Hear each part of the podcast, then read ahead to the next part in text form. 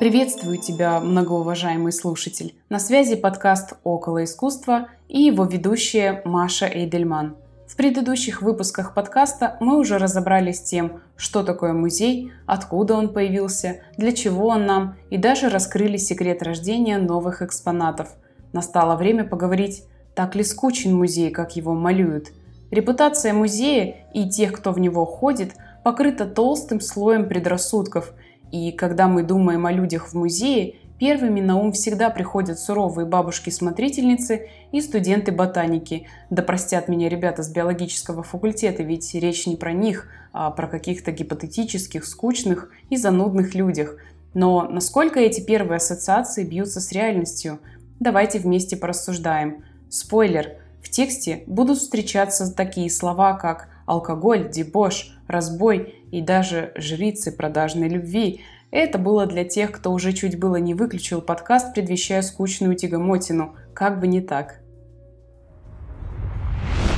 Я разделила людей, связанных с музеем, на три больших группы. Художники, тут же скульпторы, мастера прикладного искусства и вообще все творцы, чьи работы оказываются в музее. Вторая группа – это работники музея. Все-все, начиная от тех самых смотрительниц до реставраторов, историков и археологов. И третья группа – посетители. Сейчас внимательно всех рассмотрим и уж тогда сможем точно определить, музей для скучных или нет. Начнем с творцов, ибо без них никаких художественных музеев бы не существовало – мне кажется, вы уже почувствовали подвох, ведь скука и жизнь творческого человека – это абсолютно противоречащие друг другу понятия. Многие художники из списка самых узнаваемых злоупотребляли атрибутами жизни рок-звезд. Проблемы с алкоголем Ван Гога и Полока, интерес к эротическим экспериментам Дали, э, расширяющие сознание вечеринки Уорхола в студии 54 и излишняя любвеобильность Климта – никакой не секрет для нас – Последнему вообще приписывают роман чуть ли не с каждой натурщицей и отцовство почти 40 детей. Айда Климт. Конечно, не вот это вот все было секретом гениальности их работ, но и говорить о божественном их начале я бы не рискнула.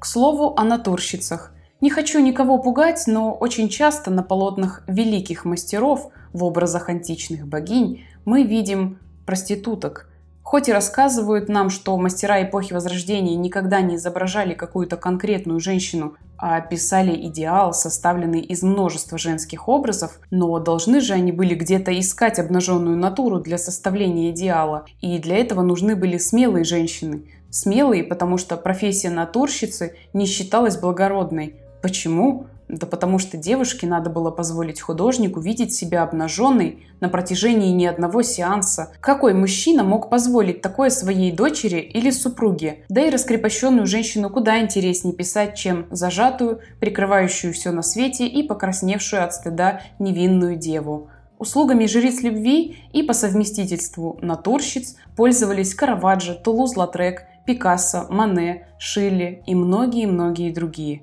В какой-то момент при изображении обнаженной натуры художники перестали прикрываться образами мифологии и скрывать, кто именно изображен на их картинах, чем, конечно, невероятно взбесили благочестивую публику. Так, показ картины Мане «Олимпия», на которой изображена представительница древнейшей профессии – чуть ли не лишил рассудка добрую часть посетителей и посетительниц французского салона в 1865 году. Стыд-позор заключался в том, что Мане изобразил не ногую героиню античной мифологии, а земную конкретную женщину, которую, вдобавок ко всему, еще и лично знали многие мужчины, пришедшие на салон со своими женами. Буквально перформанс на тему «Правда глаза колет». Далеко не все картины написаны художниками-алкоголиками, и не все обнаженные женщины на их картинах – проститутки. Но все же, предлагаю раз и навсегда поставить точку на вопросе святости и скучной жизни художников. Во избежание закидывания меня испорченными овощами должна сделать ремарку. Я ни в коем случае не ставила своей целью раскопать грязное белье художников и как-то дискредитировать их в ваших глазах – и уж точно мы тут не для того, чтобы обсуждать или осуждать тот или иной образ жизни. Мы наоборот прямо сейчас примиряемся с тем, что никто не святой. Ни мы с вами, ни те, чьи работы мы ходим смотреть в самые известные музеи мира.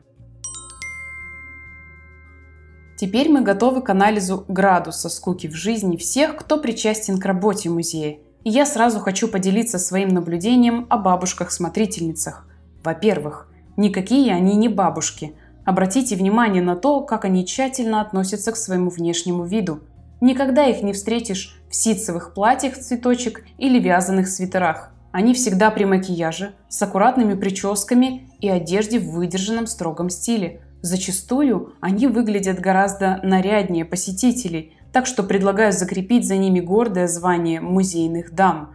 Во-вторых, вместо того, чтобы бояться и обходить их стороной, попробуйте хоть раз спросить у них что-то об экспонатах того зала, который они курируют – вот уж где может открыться самая настоящая кладовая знаний. Музейные дамы сотни раз слышали все рассказы всех экскурсоводов и знают не меньше. Как-то в Музее Востока я докопалась до такой дамы по поводу китайской заколки. Так она в 5 секунд собрала для меня целый консилиум из работников музея и вот мы уже вместе выясняем, перьями какой птицы украшена эта заколка. Один раз разведав этот секрет общения с музейными дамами, я теперь всегда им пользуюсь. А если у вас найдутся лишние 5-10 минут, то вы узнаете секреты не только экспонатов, но и всех сотрудников музея. Советую попробовать. Следующими на очереди идут экскурсоводы. Разницу посещения музея с экскурсоводом и без ярче всего можно почувствовать, посетив выставку самостоятельно, а через некоторое время с сотрудником музея. Поверьте, то, что знают они, написать не хватит места ни в одном буклете.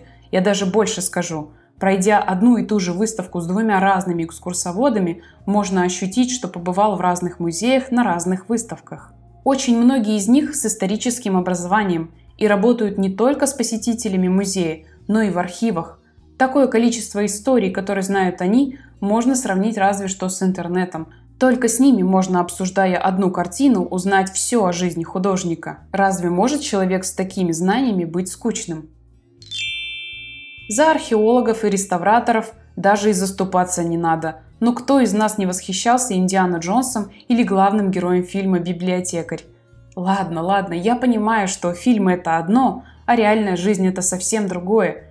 Месяцами пропадать в экспедициях, которые не всегда заканчиваются успехом и сенсационными находками, бороздить лабиринты древних книг и архивных документах в поисках какой-то одной строчки или имени, по кусочкам реставрировать картины, которые рисовали люди, жившие за 300-400 лет до нас – Стоп. А ведь это ничем не хуже фильма о поиске Святого Грааля. В общем, я завидую и восхищаюсь людьми, которые выбрали для себя эту работу. Да, они очень маловероятно станут знаменитыми и богатыми, но дело в том, что у них совсем другие представления о богатстве. И мы тут не топ высокооплачиваемых профессий рассматриваем, а решаем вопрос о скучности жизни. Так чья жизнь скучнее, наша или их? Пусть каждый решает сам. Единственное, хочется добавить, что в разное время в музеях работали легендарные личности.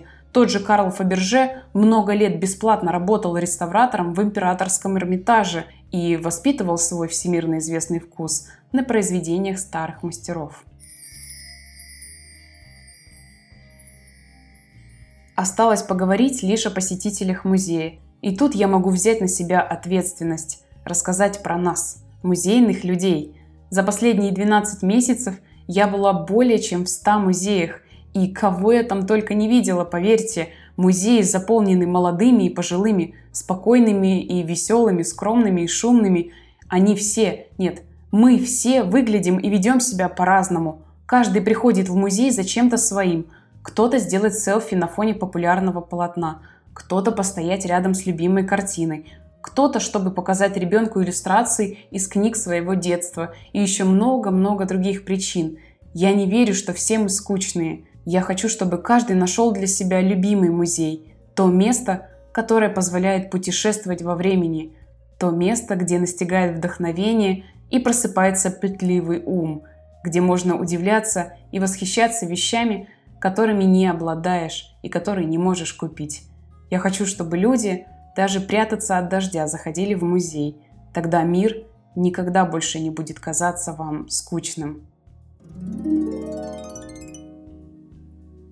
Это был подкаст «Около искусства». Подписывайтесь, делитесь с друзьями, Заходите в мой телеграм-канал около нижнее подчеркивание искусства и берегите себя. Спасибо за внимание. Музей – это не скучно.